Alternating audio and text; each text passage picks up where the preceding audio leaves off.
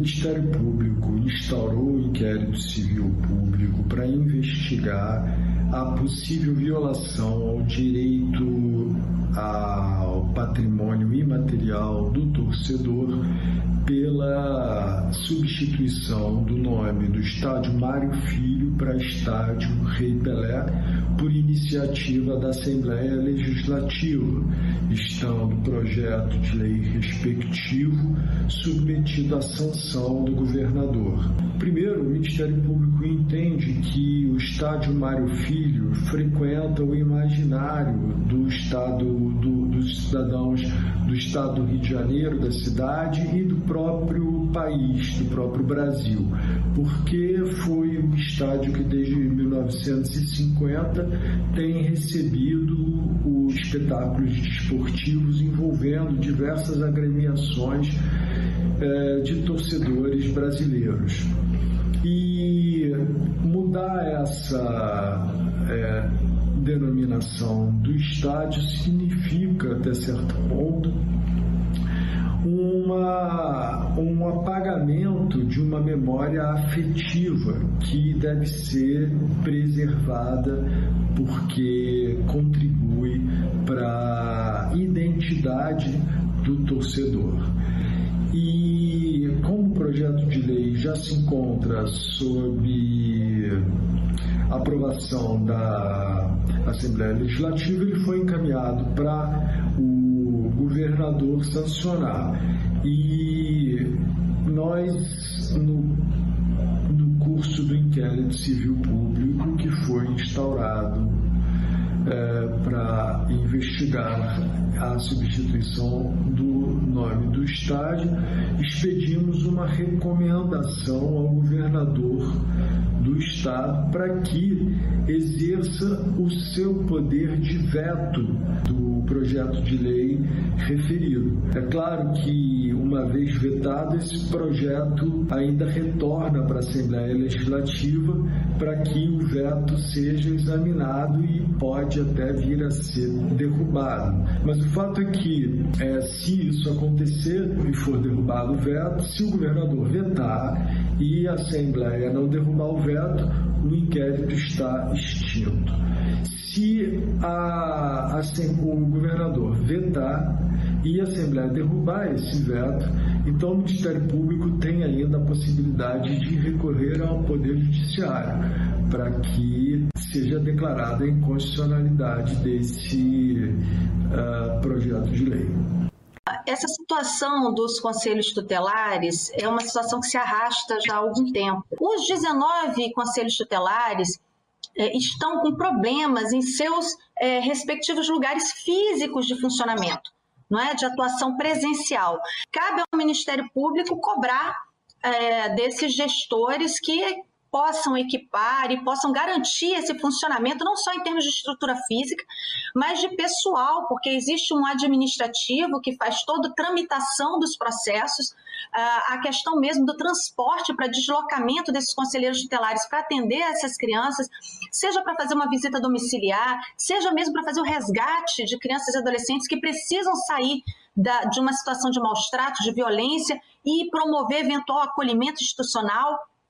e, e também se comunicar com o sistema de justiça. Precisa o conselheiro tutelar ter um computador, ter rede de internet, para levar o conhecimento do promotor de justiça, por exemplo, o que está acontecendo naquele caso concreto. Dito isso, é, a gente percebe que alguns conselhos tutelares estavam com situações de filtração, é, é, fiação elétrica até em situações de, de, de, de, insegurança, alguns com questão da ventilação inadequada. Isso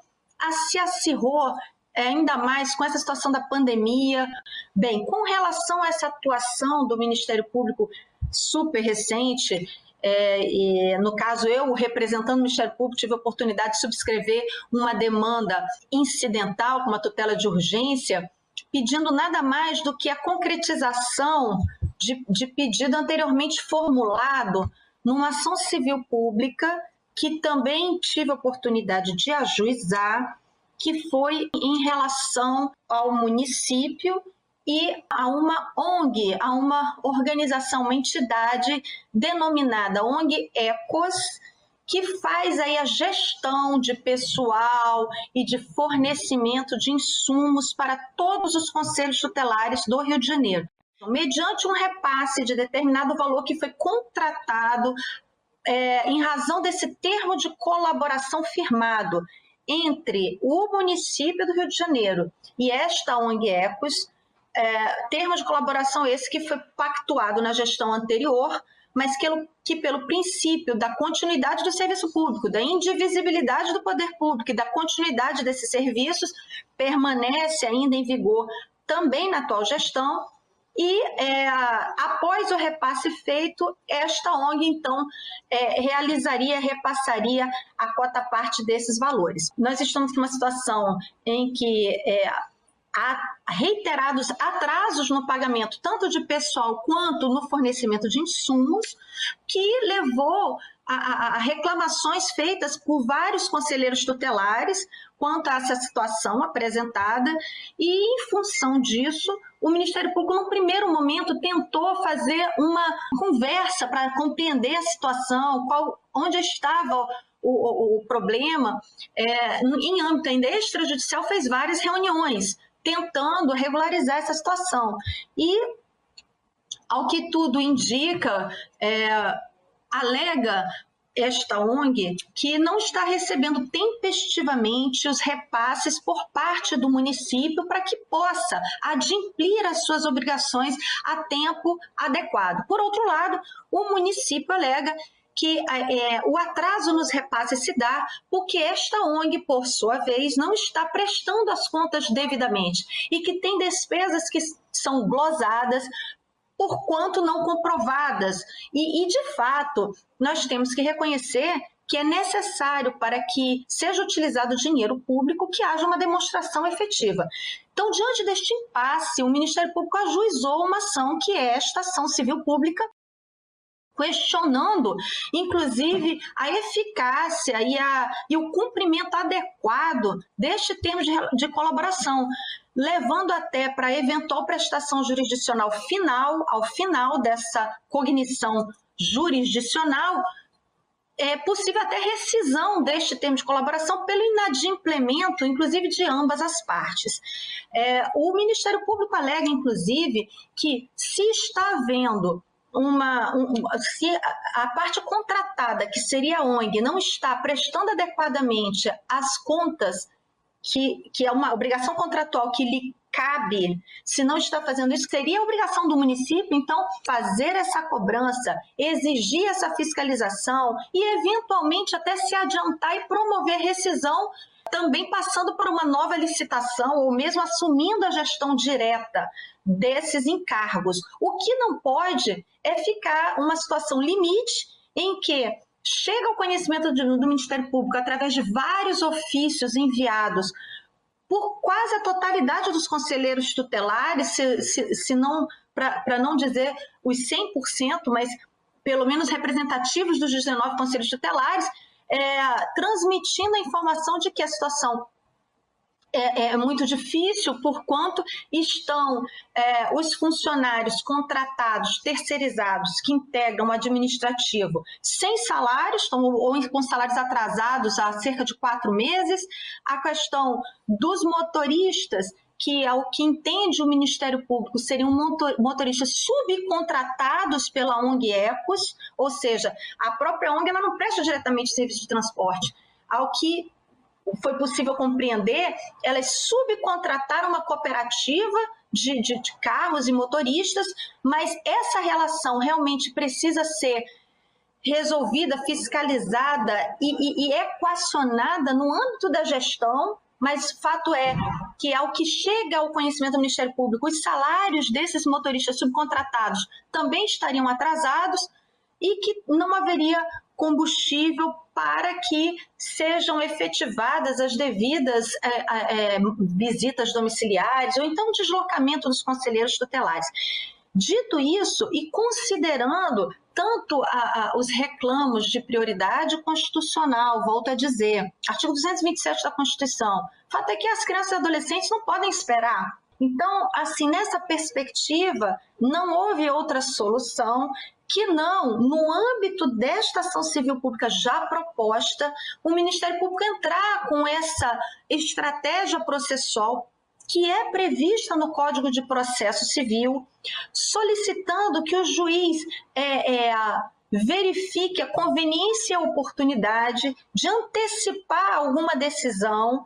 é, concedendo uma tutela de urgência ah, para garantir, ainda que parcialmente,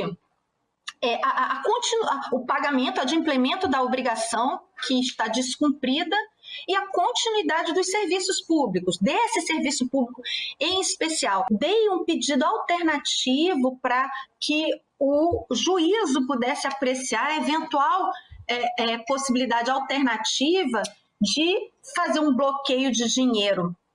nos cofres públicos suficiente a fazer um adimplemento consciente mediante a, a, a demonstração de inequívoca de inequívoco débito não é? Abatendo-se o que foi pago diretamente do que deveria eventualmente ser repassado para a ONG para evitar pagamento em duplicidade, um bis em idem. O Ministério Público atua numa perspectiva resolutiva, fomentando o diálogo, incentivando a mediação, fazendo as reuniões extrajudiciais, mas em momentos críticos, tendo que atuar judicialmente, que foi o que aconteceu é, recentemente, e aí respondendo a pergunta, abrindo-se ensejo a, a, a tutela é, incidental de urgência e chamando o juiz para esse cenário, para que ele possa também se apropriar dessa problemática e, numa perspectiva do processo civil estruturante, possa convidar os demais atores envolvidos, inclusive eu tive a oportunidade de despachar com o, o juízo que atualmente se encontra na primeira vara da infância e juventude, é, é,